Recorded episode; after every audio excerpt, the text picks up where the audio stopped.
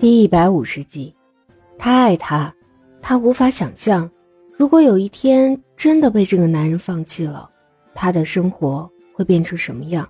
或许一团糟之后，还是能够继续生活下去，但是心底缺失的那一块可能用上一年、十年，甚至更久的时间，都再也补不回来了。唐胜嘴角微勾了一下，再次凑过去。咬住对方的嘴唇，微微使力，带着一些恨铁不成钢的意味。那我跟你说过的喜欢你，你怎么就忘了呢？偏偏只记得他那些违心却又伤人的话，偏偏只记得他的不好，怎么就忘了他曾经也很认真的向对方表达过自己的心意呢？我我记得啊。苏荣眨眨眼，一脸无辜。他没有忘记，但是，但是还是会忍不住的胡思乱想。谁让对方一句解释都没有就把他赶了出来，还提出分手的话？换做是任何人都会胡思乱想的吧？既然记得，你为什么还会有我跟你只是玩玩的想法？只要一提到这个，唐生就觉得生气。正是因为生气，那天才会一时冲动说出分手的话来。虽然话出口之后，他也很后悔，但是本着让苏荣长点记性，免得以后再胡思乱想的念头，他那天还是强忍着没有来找苏荣。本来心里是打算先让苏荣冷静个两天的时间，他顺便把唐飞送走了，再来找苏荣，给他几块糖，把人重新骗回去的。没想到苏荣倒是比他还耐不住，隔天就又跑去找他了。还天马行空的认为他是有什么苦衷，不得已才提出分手的话，虽然看起来一点也没反省到的样子，让他很气馁。不过见对方没有被自己气跑，他还是很开心的。开心归开心，该说的事情还是要说清楚。苏荣，我不管你脑子里装的是水还是其他什么奇怪的东西，但是你给我记住了。我唐胜不是那么随便的人，我既然决定和你在一起，就是一辈子的事情。你以后要是再敢随随便便怀疑我对你的感情的话，我绝对不会再像这次一样这么轻易的就饶过你了。你听明白了没有？一辈子。苏荣抓住重点，反复呢喃，然后开心道：“你的意思是说，你不会再跟我分手了吗？”你除了这句话就没听到别的了吗？我是在警告你。唐盛盯着苏荣闪闪发光的眼睛，突然无奈的笑了。算了，苏荣这个女人蠢，她也不是刚知道。既然用说的说不清楚，那就在今后的日子里用行动让对方慢慢明白，并且深深的记在脑子里吧。苏荣抓住唐盛的手臂，再次追问：“你不会再跟我分手了吧？”唐盛挑眉，勾起他的下巴，二话不说就亲了过去。苏荣抗议地拍了拍他，他的问题还没得到答案呢，怎么就亲上了？明白他心里在想什么的唐盛，又是一团怒火冒上来，带有惩罚性质般一个翻身把人压住，顺便将他的双手捉住压在头顶，加深这个吻。眼见着苏荣的反抗慢慢的弱了下来。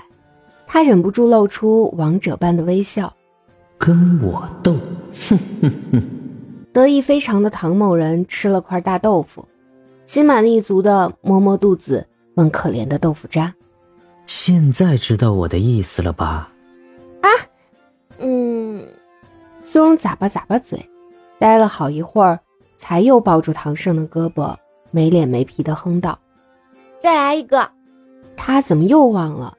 这个女人比他还饥渴的事实了，不过再来一个什么的也不是件特别为难的事情，就这么顺了对方的意，他还能清静一点，何乐而不为？于是唐胜傲娇的找了个借口，捉住苏荣的下巴，再次靠了过去。一阵手机铃声突然响起，非常的有精神，唐胜和苏荣都被吓了一跳。什么声音？唐胜记得苏荣的铃声不是这个呀。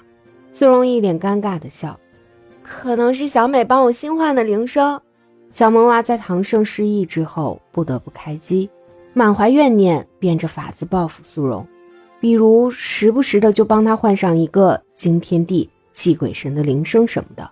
苏荣肯定是不知道起因的，但是结果他是深有体会，所以作为半个主人却被小萌娃耍着玩这种丢脸的事情，他才不会说呢。于是他尴尬之余，又给自己找了个台阶下。我觉得老用同一个铃声太腻了，就让小美不定期的帮我换换，怎么样？这手还不错吧？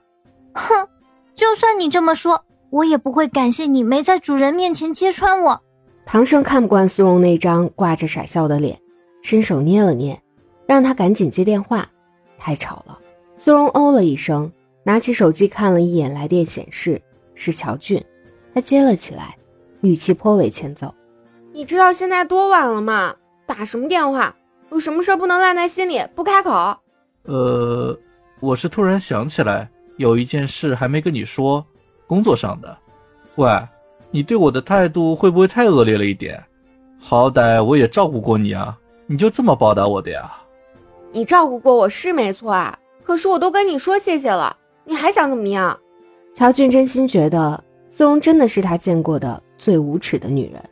苏荣也真心觉得乔俊真的是他见过的最好欺负的人。我怎么觉得似乎发生了什么我不知道的事情？先下起疑的唐胜直接一伸手，把手机从对方手里夺了过来，然后在苏荣震惊的表情中淡定开口：“有什么事快说，我们要睡觉了。”乔俊顿悟，原来唐少就在旁边啊，难怪苏荣这么嚣张。唐少，您也在啊？是这样的，苏荣之前拍摄的广告反响还不错，我和秦导商量了一下，决定趁热打铁，让苏荣参演一部小话剧，算是让他先混个眼熟呗。等时机差不多了，我们这边再开始重金打造他，避免一开始就锋芒毕露嘛，反而降低了观众对他的好感度。这个您觉得怎么样？唐生顿时皱眉。当初会同意让苏荣往娱乐圈发展，完全是因为他还没有放弃他的研究计划。但是现在，比起研究，他似乎更加在意将苏荣暴露在更多人面前，让更多人看到他喜欢他的这件事情。奇怪的感觉在心里蔓延，让他无法很快做出决定。沉吟了好一会儿，他拿着手机走到一边，压低声音说道：“这件事交给你们去办。”我只有一个要求，不能让苏荣大火，绯闻炒作、爆料什么的，通通不许出现。因为他记得苏荣当初会答应，是因为喜欢。既然他喜欢，那他就让他继续下去。但是他只能允许他待在他为他架起的保护层里，做他喜欢的事。其他一切会污染到他的事物以及人，他绝对不会让他们靠近。本集已经播讲完毕。我是乔俊的扮演者朝起木棉，支持我们就来播订阅吧，么么哒。